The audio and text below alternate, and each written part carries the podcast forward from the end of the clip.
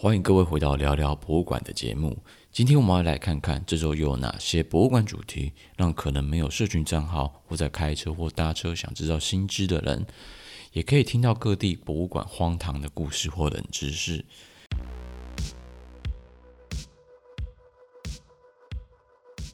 公家采购案与 Podcast，到底这些节目是谁做的？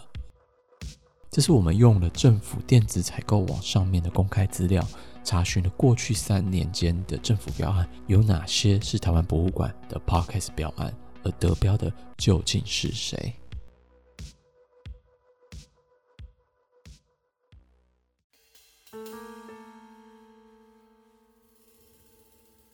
博物馆是保存、研究和展示文化遗产的重要场所，他们不仅致力于提供实体展览和教育体验。也意识到了 Podcast 这个新兴媒体的潜力。从二零二零年新冠疫情爆发后，公家机关博物馆纷纷自制起 Podcast 节目，将丰富的博物馆内容带给更广大的潜在观众。从一开始的馆内自制，一些公家博物馆开始规划预算，与专业的制作公司合作，来透过 Podcast 将故事和资讯重新诠释，与现代的观众结合在一起。以 Parkes 招标案为例，通常皆是以劳务类型的标案。以政府采购法而言，依照采购金额有不同的招标方式，不到一百万但高于十万的采购案，隶属于未达公告金额之案件，招标方式由主管机关、直辖市或县市政府订定，需要公开征求厂商书面报价或企划书的限制性招标。二零二零年只有一个标案是故宫博物院得标的是晴天整合行销有限公司，而二零二一年时总共有四个晴天整合行销公司也拿下了隔年的一一零年故宫 Parkes 计划制作与推广的艺文采购案，以九十七万元的预算，最后以九十三万元两百四十元结标。桃园市立美术馆。桃美馆的 Podcast 规划制作与采购型小案，好料创意有限公司七十九万元两千元绝标。台北市立美术馆的王大明建筑剧场，王大明您哪位 Parkas 计划是蔡伯章七十二万元的预算，以七十一万元绝标。高雄市政府劳工局劳工教育生活中心的劳工博物馆一一零年五一活动。劳动者影像集暨劳动人生是八月一日文化有限公司绝标于四十万元。隔年二零二二年只有两件的政府 package 招标案，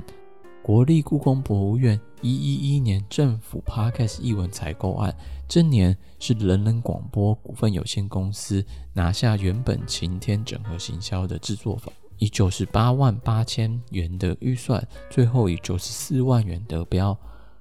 国立台湾科学教育馆一一一年 Parkes 科科出来讲企划制作与行销的委托专业服务采购案，是晴天整合行销有限公司在九十万的预算中，以八十九万四千五百三十一元得标。二零二三年到统计的七月十号为止，总共有五件公部门博物馆的 Parkes 标案。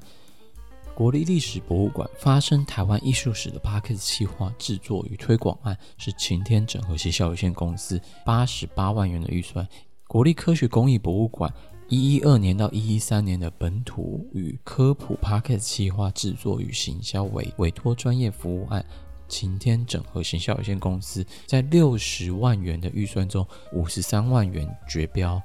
国立台湾科学教育馆一一二年 Podcast 科科出来讲企划制作与行销委托专业服务采购案，也是晴天整合行销有限公司在九十万元的预算以八十九万元三千九百元结标。国立故宫博物院一一二年故宫 Podcast 艺文采购案，人人广播股份有限公司九十七万七千元，最后以九十二万六千元绝标。国立台湾史前文化博物馆的一一二年南科考古馆本土语言 Podcast 企划制作采购案，在我们统计时尚未绝标，所以不知道最后是哪个厂商拿下。晴天整合行销有限公司和人人广播股份有限公司是博物馆政府标案里面的常胜军。这个员工人数多为二十人的晴天整合行销有限公司，自二零二零年台湾开始有 Podcast 政府标案后，他们也陆续标到了许多博物馆外的政府 Podcast 标案。彰化县政府 Podcast 节目劳务采购案，台中社会住宅 Podcast 大宅门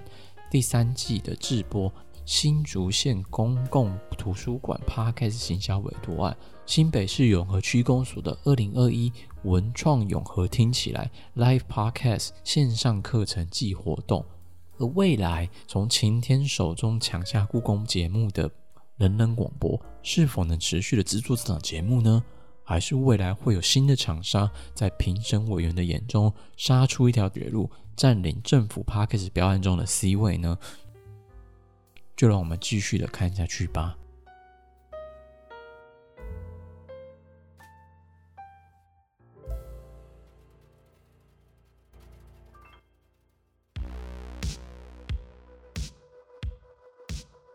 你是一个爱吃白饭的饭桶，还是一个爱吃的吃货呢？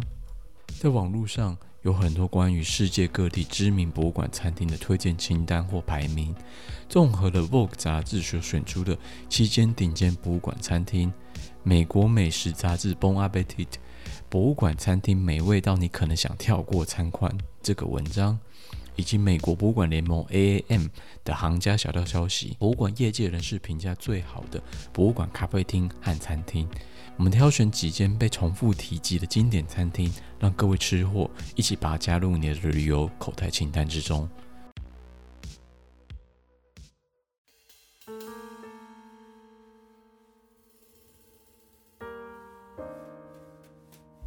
参观博物馆是一个耗时费心的休闲活动。我们在参观藏品、阅读展览资料，和在不同展间中来回走动时，博物馆有绝对不只值一点三颗星的博物馆餐厅，给参观者一个停下脚步、休息和恢复体力的地方。如果博物馆位于距离市中心遥远的地方，博物馆咖啡厅和餐厅更是参观中不可或缺的一部分。除了提供休息和交流以外的场所外，博物馆餐厅的收入也可以是博物馆经营的重点来源之一。透过与明星主厨团队的合作联名，有时更变成人们前来博物馆的原因之一。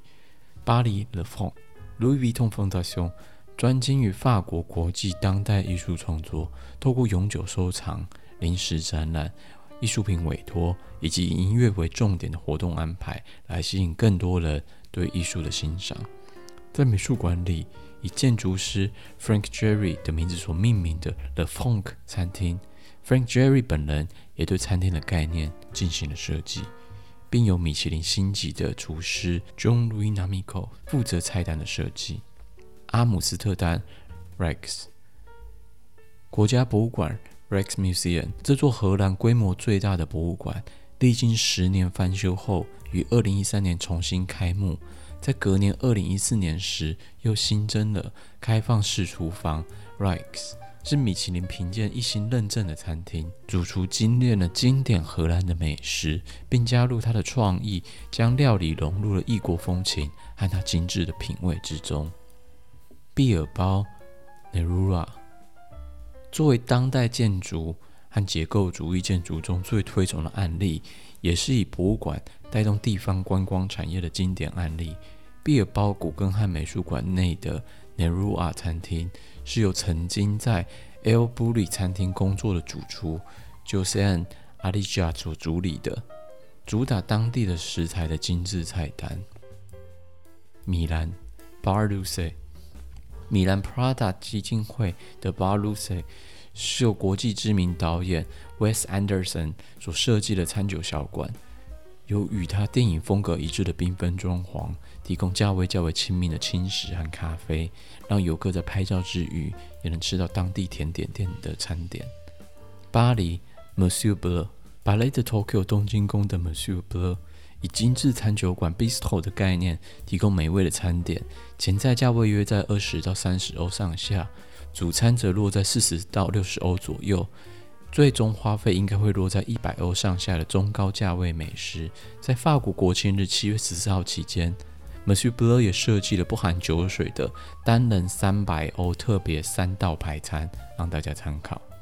伊斯坦堡 Restaurant Modern，由美国博物馆联盟的 Dickie Lee、Galen Crain 和 Sabre Moore 所推荐的伊斯坦堡现代艺术博物馆的 Restaurant Modern，将地中海和当代土耳其美食的经典范例与当今的风味融合为一体，还有宽敞的露台和时尚的内室内设计，来提供博物馆观众一场非常难忘的用餐体验。介绍了荷兰阿姆斯特丹的 Rijks。意大利米兰的 Bar Luce，法国巴黎的 Monsieur Bleu 和 Le Pronk，西班牙毕尔包的 Nerua，各位到处溜达之际，也能透过美味料理来体验各地精致的文化风情。